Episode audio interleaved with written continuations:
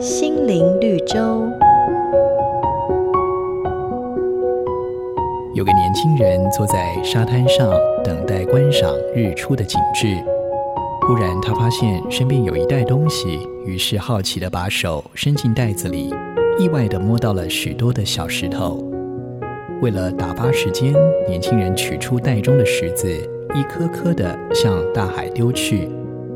没多久，天渐渐亮了起来。年轻人仔细一看，手上握着的哪里是普通的石头啊？竟然是一颗耀眼夺目的宝石！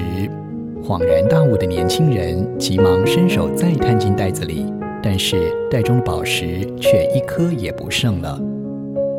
我们是不是也像故事中的主角一样，糊里糊涂的就将可贵的时光给抛弃，等到年纪大的时候才惊觉来不及，并且懊悔不已呢？圣经上有一句话说：“求你指教我们怎样数算自己的日子，好叫我们得着智慧的心。